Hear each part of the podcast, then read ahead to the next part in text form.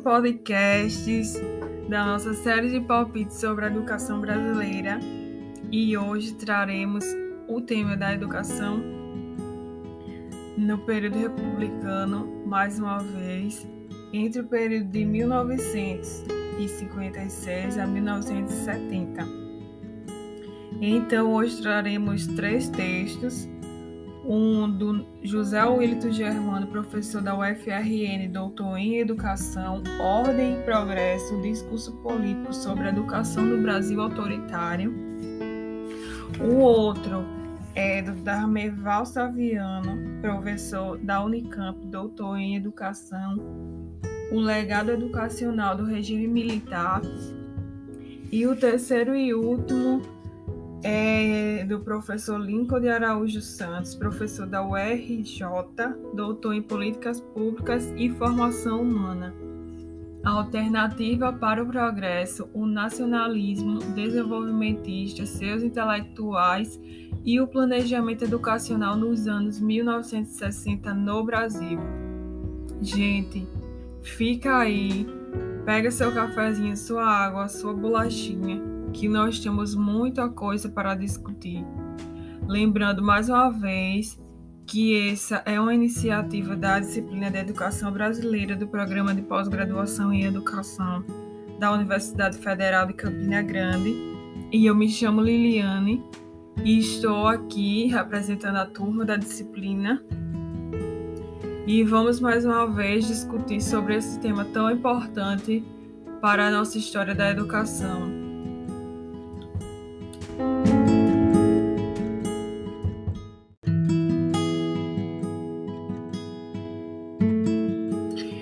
Então, é, esse período foi de 1950 a 1970. Teve um, é, um momento em que foi governo de Vargas. Então, foi um período assim mais autoritário, com essa imagem de desenvolver o, o pensamento voltado ao nacionalismo. Então, esse primeiro texto de Ordem e Progresso do Discurso Político sobre a educação no Brasil autoritário, ele vem trazer um pouco sobre o discurso político autoritário sobre a educação, especialmente o que foi vinculada pelo regime militar, que exerceu o comando do Estado brasileiro durante 21 anos, que foi de 1964 a 1985 e essa educação era uma educação, um projeto para nação em que os militares queriam. Era uma visão de positivismo, onde era ordem e progresso. E tem aqui, é, o autor explica sobre ordem e progresso um pouco. Então ele começa explicando sobre a ordem, que essa ordem ela passa a existir um equilíbrio entre os dois, que são ordem e desordem.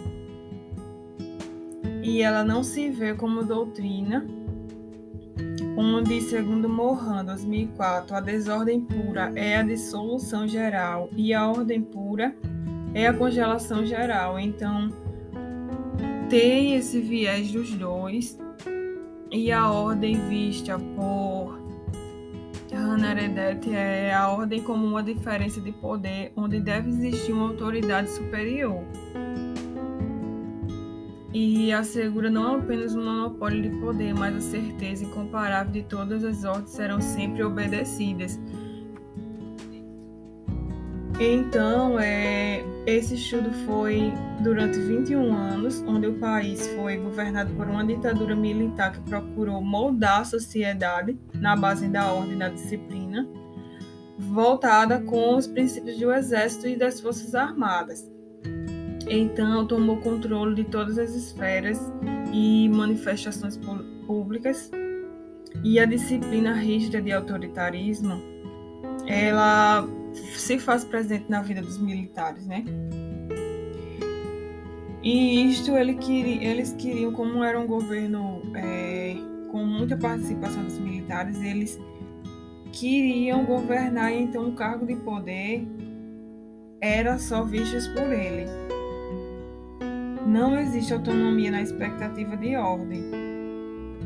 Então, Hannah Arendt, mais uma vez, ela traz, uma vez que os atores sociais não podem se manifestar, há uma ditadura. E no progresso, o, pro, o progresso, né, a palavra já diz, ela indica um movimento de marcha para a frente, de futuros melhores, de esquecer o passado, essa visão, e estar sempre buscando melhoramento, essa coisa de progresso. Então, a ideia de progresso hegemônica no Ocidente, com a formação do capitalismo e do sistema mundo moderno, no século XVI. Então, a constituição do Estado Nacional, ela veio do sistema colonial, que avançou da ciência, política burguesa e reforma religiosa, é, sinalizando a marcha para frente. Então, na área colonizada, houve a descoberta imperial, onde de fato acontece a guerra genocida, né, a escravatura do nacional. E essa transformação de outro ou dos recursos naturais como um objeto de poder econômico. Então, é no século XX as regressões foram vistas como fome, guerra, desagradação ambiental, aumento da desigualdade social. E essa questão de progresso não teve. É, até Durpa de 2006 ele questiona no texto, né? A questão de progresso está tornando uma sociedade mais justa porque ao final de tudo teve mais essa coisa da, do autoritarismo.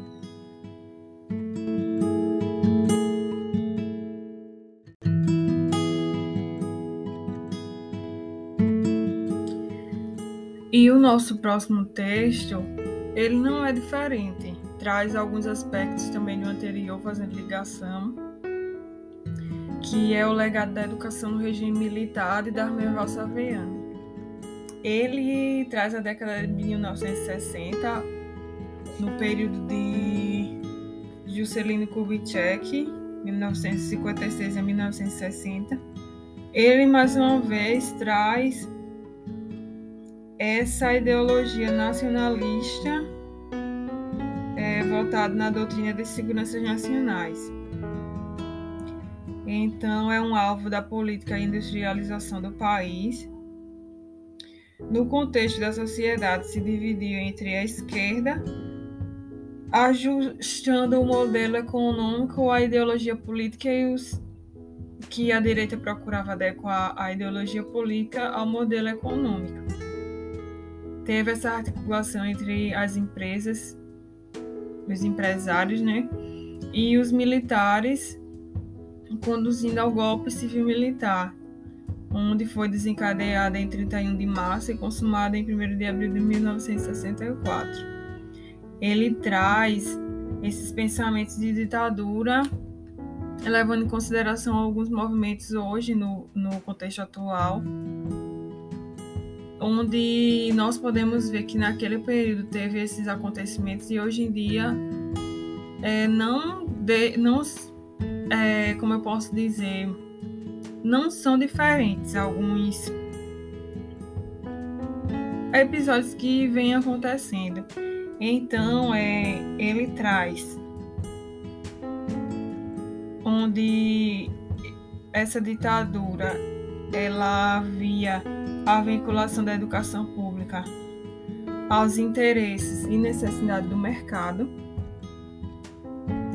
Pensava-se nesse favorecimento da privatização do ensino, onde também tem muita discussão hoje, a implementação de uma estrutura organizacional que se consolidasse e se encontrasse em plena vigência. E também naquele período foi a institucionalização da pós-graduação. Então, esses acontecimentos que foram do passado ainda trazem repercussões hoje, de certa forma. Se vocês perceberem o texto, eles falam do passado, mas traz momentos bem atuais.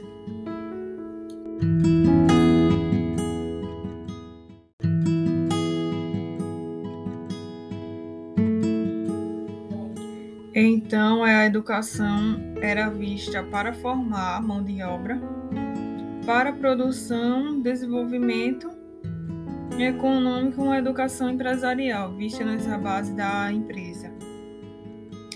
E também a educação sofreu uma redução no orçamento, onde iniciou-se uma direção à privatização e também ela relativou o princípio da educação gratuita. Mas é, houve um crescimento de instituições particulares, onde houve esse legado deixado pelo regime militar. Então, esse ensino, mais uma vez, era construído num regime de autoridade, onde teve essa participação bem efetiva dos militares coordenando e supervisionando todo o processo foram períodos bem parecidos.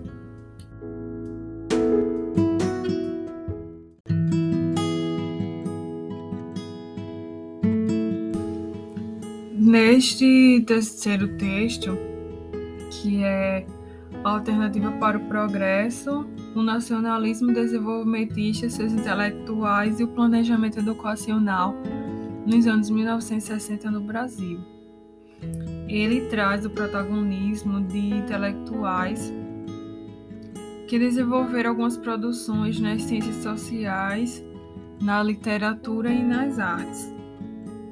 Então, é um, um texto que traz reflexões de um projeto nacional de desenvolvimentismo, pensando nesse viés, onde tem algumas bases da economia, sociologia e antropologia na educação. Alguns autores que vêm falar sobre esses acontecimentos, sobre essas ideias de um Brasil nesse viés do desenvolvimentismo.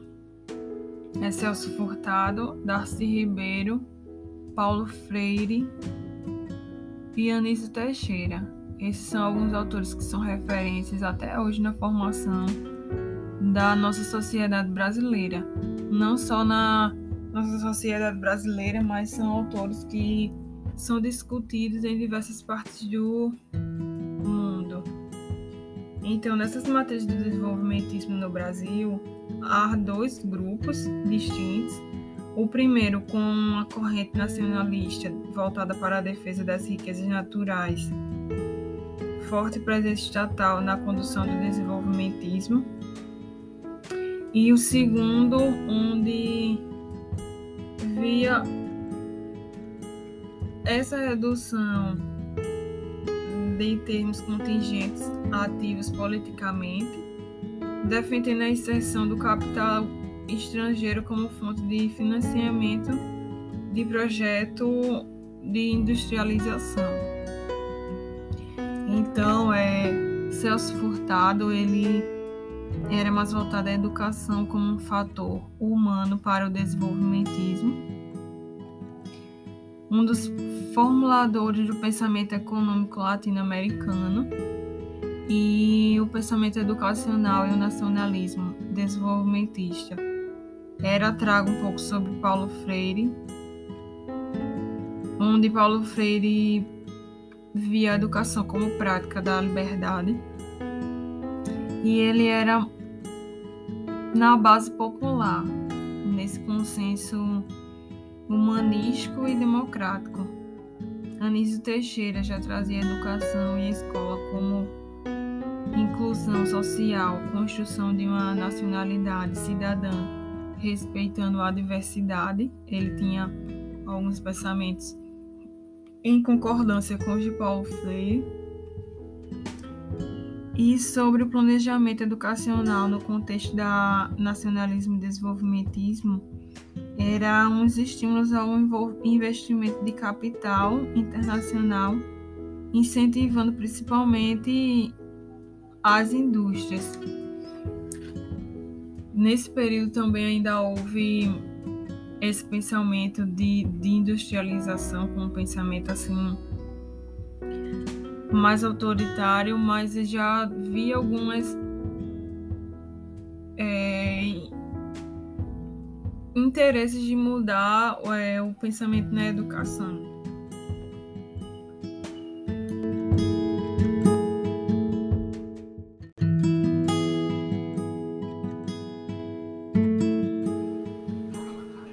Nós percebermos, é, os textos trazem, apontam essas ideias sobre o autoritarismo, a ditadura e as críticas ao pensamento é quando alguém queria ser ao contrário era sempre barrado. Então a educação para as minorias nunca foi vista como prioridade.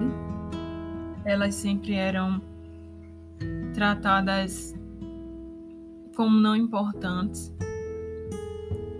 Então, nós devemos pensar como ainda está sendo tratada a classe popular, a educação popular, os camponeses indígenas, como elas ainda vêm sendo tratadas? Qual é a educação que está sendo ofertada? Será que essas, esses povos, essas comunidades estão sendo olhadas pelas políticas públicas? Estes textos nos fazem vários questionamentos sobre essas demandas.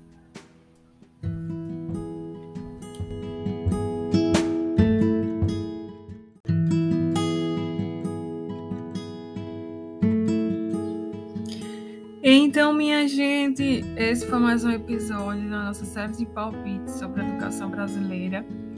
Espero que tenham gostado e também tenham ficado um pouco inquietos, né? Porque os textos trazem pensamentos lá do passado de um determinado período, mas que se nós observarmos, ele está assim querendo se desenvolver no, no contexto atual da nossa sociedade. Então espero vocês para o próximo e também aguardo seus questionamentos, opiniões, dúvidas e colaborações. Meu contato é meu e-mail lilomonteiro11@gmail.com e no canal do Instagram também posso responder Liliane M Barbosa. E o próximo tema, garanto a vocês, mais um relevante para nós conhecermos a história brasileira da educação. E aguardo vocês. Tchau, senhor!